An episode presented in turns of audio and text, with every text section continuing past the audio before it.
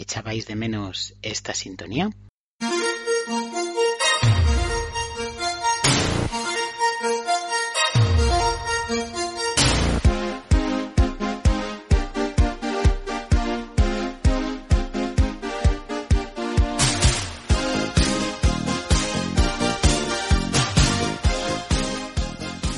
Hola, bienvenidos y bienvenidas a la segunda temporada de Capital y Trabajo, un podcast sobre cine y economía.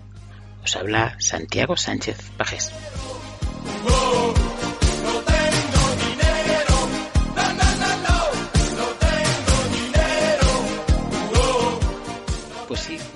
Regresa Capital y Trabajo, una nueva temporada que como la anterior contará con seis episodios en los que hablaremos de películas con un contenido económico. Recordad que la idea del podcast está basado en un libro que publiqué a finales de 2019 con la editorial UOC Capital y Trabajo, 50 películas esenciales sobre la economía. Y un poco la idea de este podcast es hablar de, de, cine, de economía, de la economía en el cine y cómo el cine representa la economía. Y vamos a estar juntos estas próximas seis semanas. Eh, Capital y Trabajo está en todos los lugares habituales para escuchar podcast, eh, Spotify, Pocket Cast, eh, Apple Podcast, Evox, bueno, en, Stitcher, los sitios habituales. Y darle like y y, a, y, suscribiros pues para no perderos nada y para que la cosa dé un poco también de, de el algoritmo le dé eh, difusión al, al podcast. Yo quisiera estar ahí más, no tengo dinero. Y en el episodio de hoy, el primero de esta segunda temporada, pues hablaremos de, de Bunker, una reciente película estrenada en la plataforma de vídeo bajo demanda de Apple y que habla sobre una anécdota muy poco conocida de la historia financiera de Estados Unidos y que tiene que ver, como su nombre indica, como su título indica, con los bancos.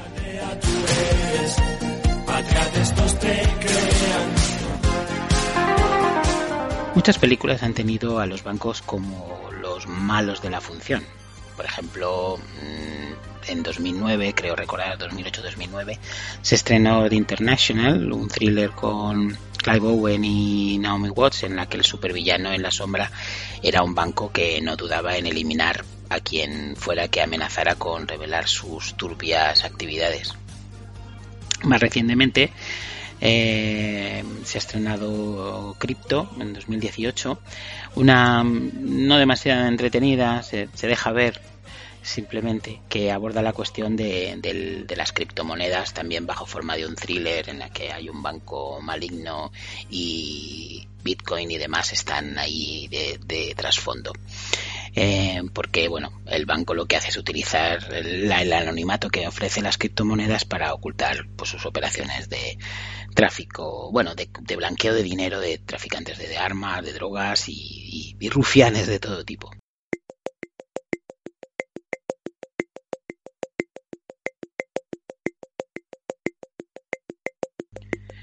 Cuando los bancos dejan de ser entidades en la sombra y se personifican, pues la aproximación del cine es también algo negativa.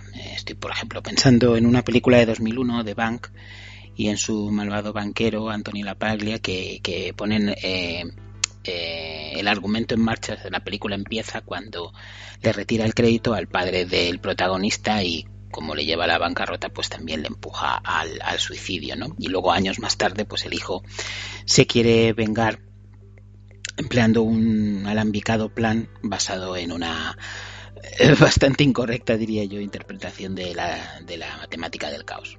Pero bueno, también, por ejemplo, estoy pensando en uh, una película más reciente, una coproducción entre España, Perú y Estados Unidos que se llamó La Deuda, eh, de 2015, creo recordar, protagonizado por Stephen Dorff, en la que eh, interpreta a un banquero que hace negocios con títulos de deuda del gobierno peruano eh, sin que le importe demasiado que todas esas operaciones van a significar que un montón de pequeños propietarios van a ser expulsados de sus, de sus tierras.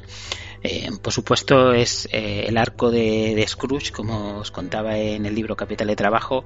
el personaje empieza siendo pues un cruel y bastante insensible y calculador, y luego pues acaba dándose cuenta de, del, sufrimiento que, que, lo, que está causando en, en otros a través de sus operaciones.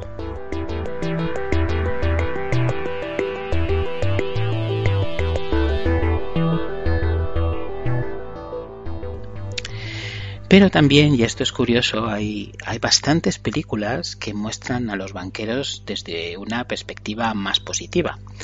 Y estoy pensando sobre todo en el cine de Frank Capra y en particular en, dos de sus películas, eh, de las cuales están incluidas en esas 50 películas esenciales. Eh, la locura del dólar es una de 1932 y la otra es pues, Qué bello es vivir, que seguro que la conocéis y la habéis visto mil veces. Y en estas películas que tenían de fondo las crisis bancarias durante la Gran Depresión de una forma más explícita en la locura del dólar, más como un recuerdo en qué bello es vivir, pues los banqueros aparecen como una fuerza positiva, ¿no? que financia la economía real, proporcionando préstamos y liquidez, lo que permite a, pues a particulares y a pequeños empresarios hacer todo tipo de cosas buenas, ¿no? mejorar sus casas o fundar nuevos negocios aunque con todo siempre hay fuerzas negativas y especuladoras eh, presentes, como son los propietarios del banco de en la locura del dólar y, y el malvado señor Potter en Qué bello es vivir.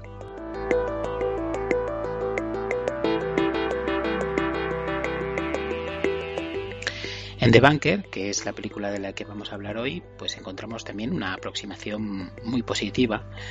Eh, la película cuenta la historia de Bernard Garrett, que lo interpreta Anthony Mackie, que igual lo podéis ver ahora en, The Falcon and the Winter Soldier, de, en la serie de, Marvel.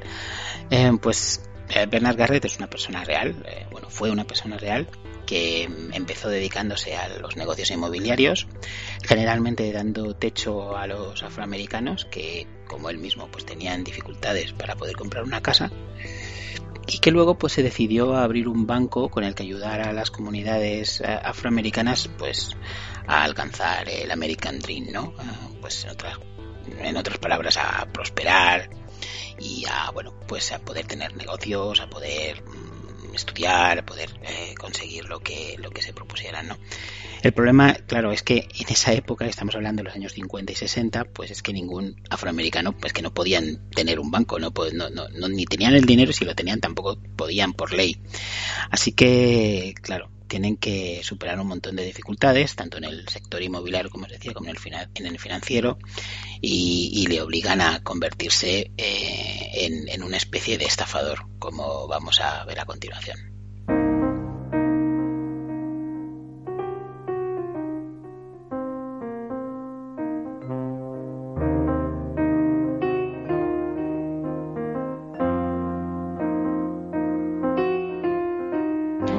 La película arranca con Bernard mm, de niño en su pueblo natal de Texas cuando se ganaba unos durillos limpiando zapatos. Y es un muchacho muy avispado que pone su pequeño puesto, su cajita y tal y su asiento junto al banco principal de la ciudad y allí capta las conversaciones de los banqueros y de los cajeros sin que estos se den cuenta, siempre aprendiendo sobre conceptos financieros de, pues, de todo tipo, interés, compuesto, capitalizaciones, tiene un cuadernito pequeño donde ahí escribe sus fórmulas y, bueno, y lo que él va aprendiendo.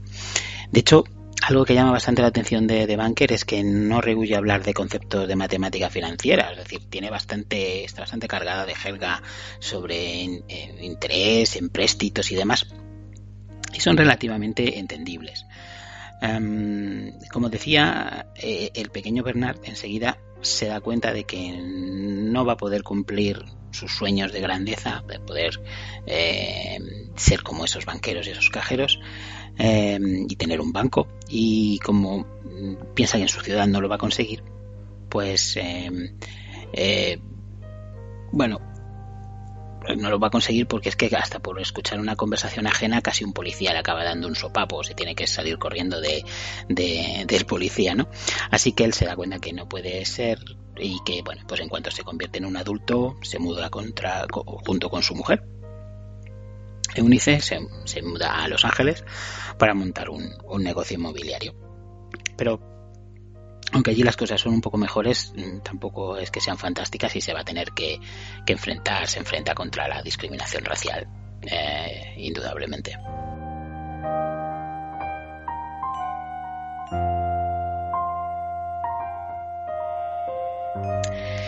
Y entonces es ahí cuando comienza la parte principal de la película, que está ambientada a mediados de los 50, como os decía, principios de los 60. es la época del, White Flight, en la que los blancos se mudaban masivamente hacia los suburbios, dejando el centro de las ciudades, que se convirtieron en, guetos eh, y en, bueno, pues en lugares em, de marginación. Eh, había, por tanto, una gran segregación por barrios, pues, había barrios de blancos y barrios de negros. Y es en esa misma época, también en ese contexto, en el que se publica una obra muy importante en el teatro norteamericano, que es A Racing in the Sun, eh, una pasa en, bajo el sol, de Lorraine Hansberry, que luego en 1961 sería adaptada en una película bastante interesante con Sidney Poitier, si la podéis mirar por, mirar por ahí. Evidentemente es muy teatral, pero pero bueno, es, está bastante bien. En la peli narra las, la obra de teatro narra las vicisitudes de la familia Younger, que es una familia afroamericana que acaba de, el padre acaba de morir. Y entonces, pues los hijos, los hermanos y la, y la mujer y el abuelo, creo que también está, la abuela, perdón, están esperando cobrar un cheque bastante sustancioso por el seguro de vida viven en un apartamento a muy, en muy malas condiciones en Chicago y sus aspiraciones están mudarse a un barrio mejor, ¿no? En particular a un suburbio donde los precios de la vivienda todavía son razonables, pero que resulta ser un suburbio de blancos hay una escena en la que los futuros vecinos envían a un, a un abogado para intentar persuadir a los Younger de que no se muden, eh, de que no se muden allí porque no, no quieren que vayan, ¿no? Y hasta les ofrecen, les ofrecen dinero para que no, para que desistan de mudarse hasta allí, ¿no? Y bueno, los que seáis economistas, eh, pues este es el contexto en el que Thomas Schelling escribió su famoso modelo de, de segregación espacial.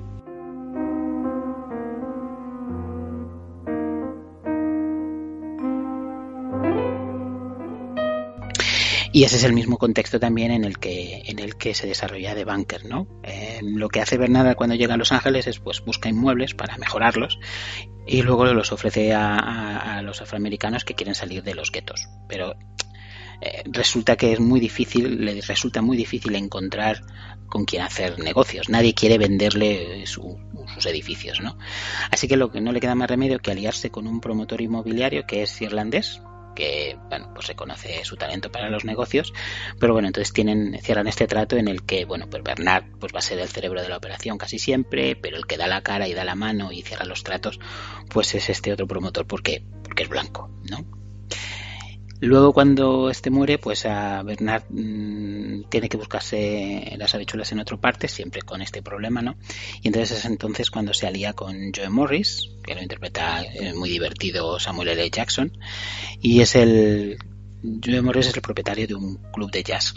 Ah, es bastante cínico, no se fía de nadie. Dice, no me fío ni de los blancos ni de los negros, pero de los blancos aún menos de nuevo, yo le impresiona mucho el talento de Bernard y, deciden y deciden y decide unirse a él y financiar sus negocios inmobiliarios. Y entonces conciben un plan bastante alocado, eh, pero, pero, pero muy ambicioso, ¿no? que es comprar el llamado edificio de los banqueros, que es el edificio de Los Ángeles, en el centro de Los Ángeles, que por entonces servía de sede a la mayor parte de los bancos comerciales de la ciudad. Y lo hacen porque bueno, cada vez que intentan conseguir un crédito para que les poder comprar un edificio o un bloque de pisos, pues es que no, ni, les, ni les reciben. Entonces ellos piensan que si compran el edificio en el que los bancos están, pues los bancos tendrán que prestarle atención, ¿no? Y es entonces ahí cuando de Banker, cuando la película se hace bastante entretenida, porque entonces se convierte en una película de estafas o de robos de bancos, si quieres, porque de nuevo lo que ocurre es que ni Bernard ni Joe pueden estar al frente de las operaciones. Así que lo que se les ocurre es entrenar a un chico blanco que se llama Matt, eh, que, ni siquiera acabó la secundaria, para que finja ser un rico y, muy talentoso hombre de negocios que vaya a actuar como la cara visible de su imperio inmobiliario. Y entonces, pues bueno, se, sucede una serie de escenas muy divertidas en la que yo y Bernard les enseñan a Matt, pues, matemática financiera, a cómo comer y vestir bien, a jugar al golf. Es decir, les enseñan a navegar por la sociedad de los blancos, que es un poco lo que Bernard y yo han tenido que hacer toda su vida, ¿no? Y el plan pues les sale bien y consiguen comprar el edificio y entonces ya les empiezan a tomar eh, en serio y los negocios no le van mal.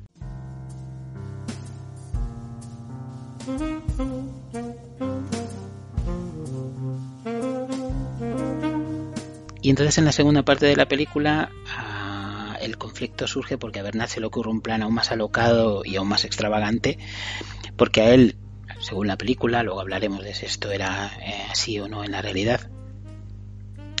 Eh, lo que le molesta es que él ve que los afroamericanos siguen teniendo un montón de dificultades para conseguir crédito, para conseguir préstamos, para hacer cualquier cosa, ¿no? Y entonces él eh, entiende que la única solución que, que puede haber es que haya un banco que sea propiedad de afroamericanos y que dé crédito a sus propias comunidades, ¿no? Pero claro, ahí está el problema, como os decía, que eso era imposible en aquella época. Así que tienen que echar de nuevo mano de, Matt, del chico este blanco, para que les ayude a comprar un banco. Pero además no cualquier banco, sino que Bernard está emperrado en que sea el banco de su pueblo natal, en la puerta del que ponía, se ponía él de pequeño como, como limpiabotas, ¿no?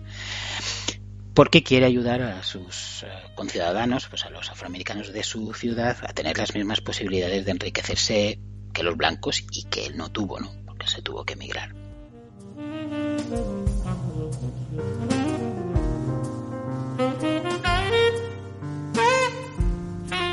El comentario social de esta parte de la película pues es más evidente, pero es aún más evidente cuando, claro, el, Matt tiene que ser la, la, cara visible, pero, pero él no sabe absolutamente nada de bancos ni de finanzas, no sabe absolutamente nada. Así que tienen que estar cerca para ver qué hace, qué dice, soplarle, eh, qué, decir. Entonces, pues Bernard y yo se tienen que disfrazar de chofer y de bedel porque son las únicas, las únicas, la única manera en la que pueden entrar en los bancos y espiar las reuniones, ¿no?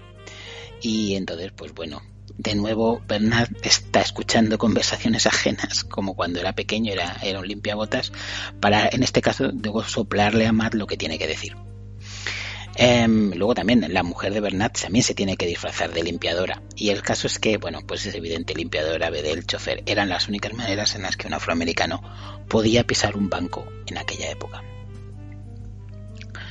Pero claro, la repetición de este plan no va a ser tan positiva, no va a ir tan bien y porque claro, una cosa es comprar un edificio y otra cosa es comprar un banco porque hay demasiados intereses en juego como para que eso salga bien. Y además, bueno, las autoridades se les echan encima porque son delatados y además eh, acaban atrapados también en una disputa política que había entonces sobre la regulación del sector bancario en Estados Unidos. ¿no?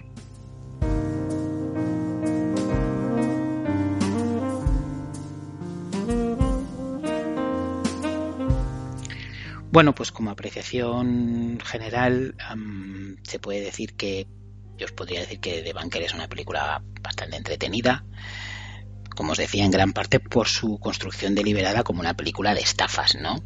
También porque tiene bastante humor, como os decía, el personaje de Samuel L. Jackson es muy cínico y es una auténtica gozada verle ahí pasándoselo muy bien también. Y luego, pues claro, la recreación, eh, aunque es una película, ya os decía, para una plataforma de vídeo en demanda, pero la recreación de los años 50 y 60 pues está muy bien, tanto en vestuarios decorados, es muy elegante. Pero también se nota que es un poco algo, un defecto muy habitual eh, también, en, desgraciadamente, en las películas de, plataformas, que es un poco blanda y bastante uniforme. Por ejemplo, no tiene mucha, no hay profundidad de campo, no hay nada que se salga de, de, lo, de lo ordinario, ¿no? En otra época habríamos dicho que era una que es una realización televisiva, ¿no? Ah, pero es el equivalente, es un poco diferente, eh, pero porque hay más, muchos más medios y creatividad, pero bueno, yo creo que me, entendéis cuando, cuando, cuando digo esto, ¿no? Eh, luego también no resulta demasiado edificante el papel de Eunice, la Onis, perdón, la mujer de Bernard, pues que bueno, está ahí como, como en otras tantas películas sobre hombres eh, importantes y emprendedores y genios y, innovadores, pues que está ahí para dar las charlas motivacionales a su marido, decirle que va bien, decirle que va mal, que está perdiendo la brújula y decirle por dónde tiene que ir, ¿no? Luego la historia de los verdaderos eh, Bernard Garrett y Joe Morris, pues es más complicado, fue más complicada de lo que aparece en la película, ¿no? En la película pues aparece una versión amable, que también es algo normal y habitual en, cuando se cuentan historias de, de gente eh, gente muerta se cuentan las, sus historias, ¿no? Creo que el único caso sería así un poco eh, la película esta de Steve Jobs, de Sorkin y Danny Boyle, igual dicen que, Steve Jobs no era tan capullo como salía, como sale en la película, pero bueno, normalmente suelen ser bastante geográficas y en este caso, pues no es una excepción, a ver. A ver, eh, eran dos personas, sobre todo Bernard Garrett, que quería hacerse rico y lo consiguió, ¿no? Otra cosa es si entre sus objetivos estaba, como dice la película, de verdad, pues romper las barreras de segregación racial, ¿no? Yo creo que es bastante cuestionable el relato, el, retrato, perdón, que se hace de él como un promotor de los derechos civiles, ¿no? Entonces al final lo que te queda, si, si quieres mm, pensar un poco más sobre la película, es una especie de sensación y que lo que la película te está vendiendo es una manera de activismo un poco menos conflictiva, menos frontal, si quieres, eh, por los derechos civiles, por los derechos de las minorías étnicas, que no es pues la de otras en las que bueno pues hay abiertamente un enfrentamiento pacífico, pero que pone más en cuestión el sistema, ¿no? Como por ejemplo en Selma o en o en Loving, que son dos películas, uh, una pues los, los, los, disturbios de Selma, el otro la, la, la, primera demanda para que se permita un matrimonio um, entre un hombre y un, un, negro y una mujer blanca.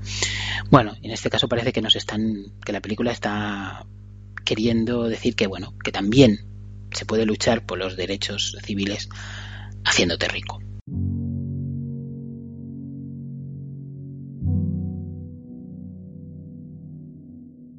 Pero bueno, como os decía, pese a algunos personajes planos y algunos diálogos bastante huecos y a una cierta blandura, pues The Banker es una película que no está mal, se ve con agrado y además que ilustra un fenómeno que todavía existe desgraciadamente, que es la dificultad de enormes capas de la población por acceder al crédito, especialmente eh, minorías étnicas, ¿no? Em, sabemos que los mercados de crédito son imperfectos y no solamente en, las sociedades desarrolladas, sino en, los países eh, en desarrollo también, por supuesto. Y también sabemos que existen todavía unas tremendas desigualdades raciales en, riqueza. Por ejemplo, en Estados Unidos, la riqueza de una familia blanca típica, ¿no? la familia mediana blanca, es 10 veces mayor que la de la familia típica o mediana afroamericana.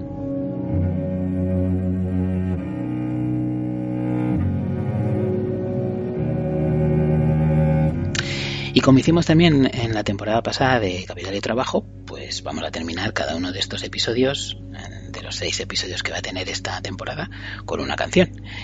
Y bueno, no se me ocurre una canción mejor para concluir el episodio de hoy que Fidelity Fiduciary Bank, que es un tema de Mary Poppins, del original de 1964, en el que los propietarios del Fiduciary Bank, entre los que están el padre de los niños que cuida a Mary Poppins, que son Jane y Michael, si os acordáis, tratan de convencer a este último, a su padre, para que deposite, bueno, no, a Michael, para que deposite sus pequeños ahorros, pues que es una moneda de dos peniques, en el banco y le intentan convencer explicándole que pues que su inversión va a crecer y que gracias al interés pues ese dinero servirá para, para invertir en proyectos por todo el mundo, en trenes en África, presas en el Nilo, canales por, por todo el mundo.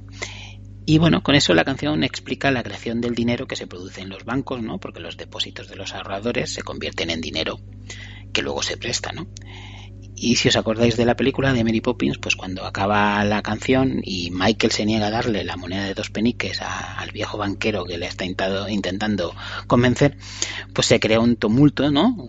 Y, y los clientes del banco eh, confunden el, el rifirrafe que están teniendo por esos dos peniques con una conversación sobre la falta de liquidez inminente del banco y entonces se produce un pánico bancario y los clientes se agolpan en las puertas del banco intentando recuperar su dinero porque claro sus depósitos no están en el banco sino que están en todos esos préstamos que financian los ferrocarriles en África las presas en el Nilo y, y los canales por todo el mundo. Y bueno pues eso es todo por esta semana eh, regresaremos la semana que viene con el segundo episodio de esta temporada de Capital y Trabajo, que estará dedicado a The Laundromat, también conocida como Dinero Socio. Pero, por favor, mientras tanto, cuidaos mucho y nos oímos entonces. Hasta la semana que viene.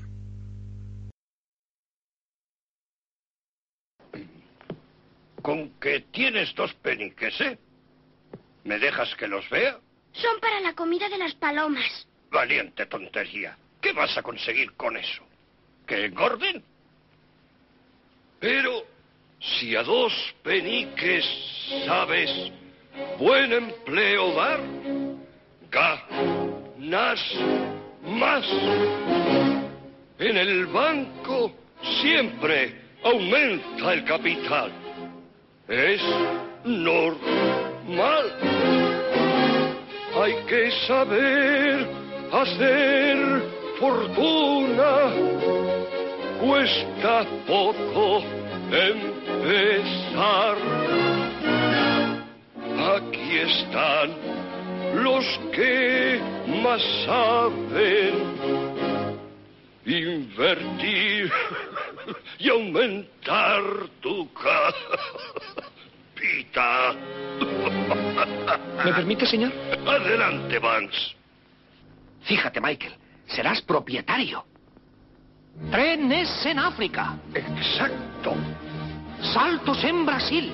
Los barcos, háblele de los barcos. Muchos transatlánticos. Más cosas, más cosas. Canales donde se cobra por pasar.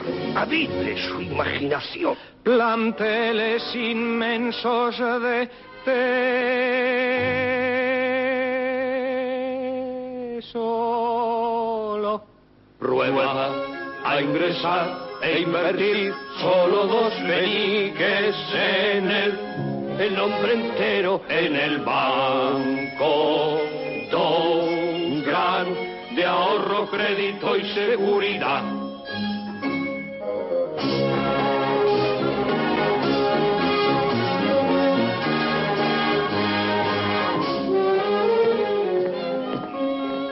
Muchacho, dame el dinero. No quiero, es para la comida de las palomas. Banks, Sí, señor. Escucha, Michael. Si tú no pierdes, bien voy. Dos peniques das. siga. Es de ley Dígale más. que también de una generosa cuenta dispondrás. Pronto lo podrás ver. Hay que saber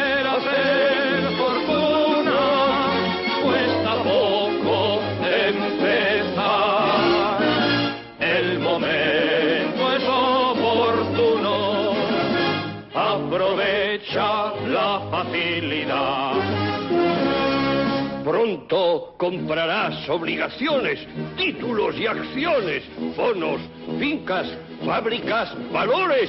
Piensa bien lo que harás. Sabes que podrás labrarte un buen porvenir aquí. Rentas, Negocios mil, cambios, todo aquí. Fondos públicos, dinero, bancos.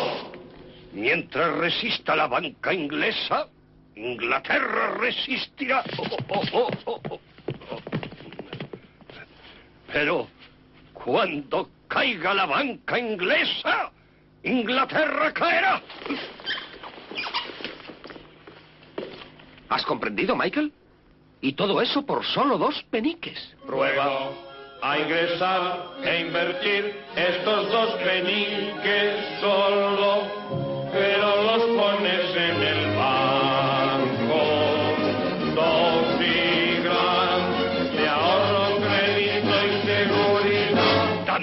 bienvenido a nuestra numerosa familia de inversionistas.